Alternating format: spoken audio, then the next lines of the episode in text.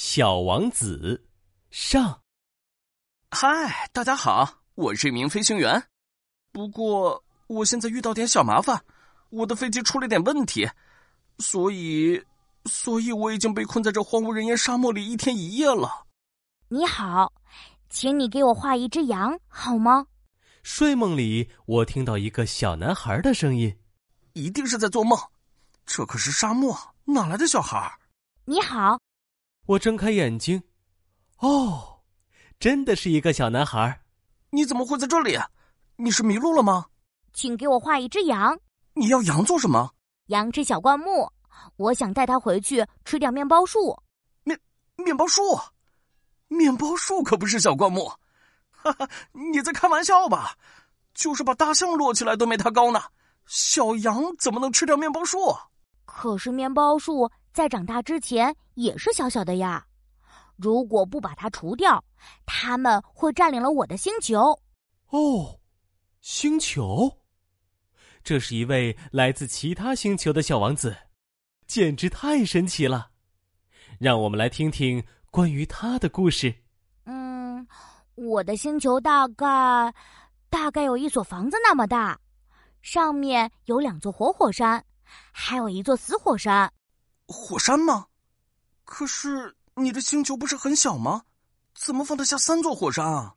是的，它们应该像我的膝盖这么高吧？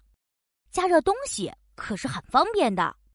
在我的星球上，如果愿意，一天可以看到四十三次日落。哇，这太不可思议了吧！小王子和飞行员讲起了他的故事。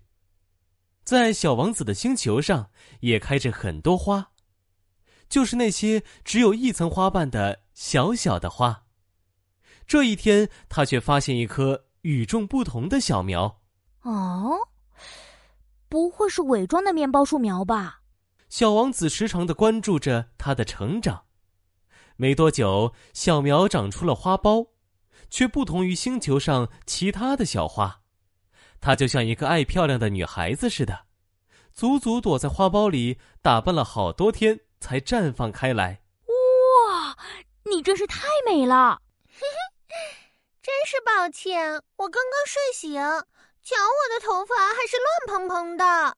不过，谁让我是宇宙中独一无二的最美的花呢？怎么都好看。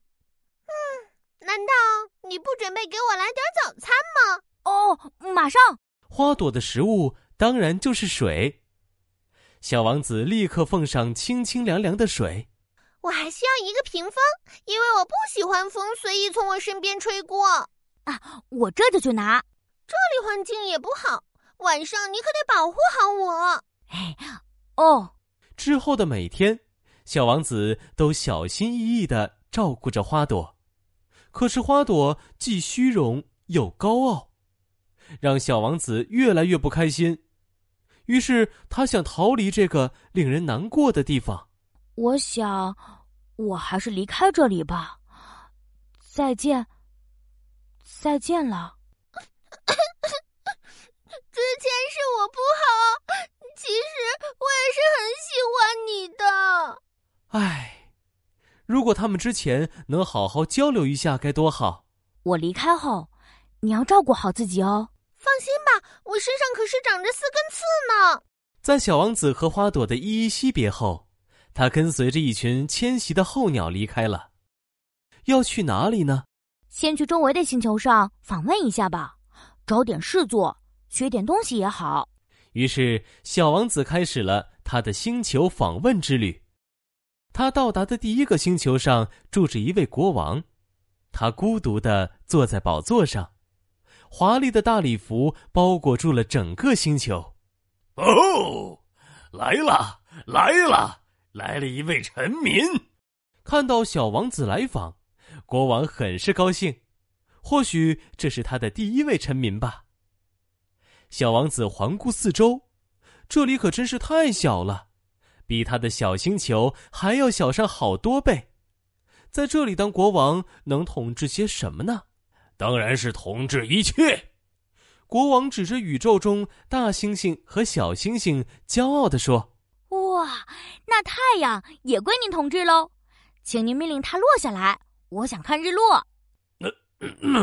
呃，当然可以，只不过要等到傍晚的时候。傍晚时分，太阳会自然落山，还需要国王下命令吗？真是奇怪。唉，那我还是离开这里吧。小王子觉得这里没什么意思，只有一位爱下命令的国王。别别走！我任命你当我的司法大臣，可以审判任何人。啊，可是这里除了你和我。谁也没有啊！老鼠，我的星球上有只老鼠，你可以审判它。嗯，还是算了吧。那那我派你当我的访问大使。小王子头也不回的走了。接着，小王子又会去到哪些星球呢？还会遇到谁？下集告诉你。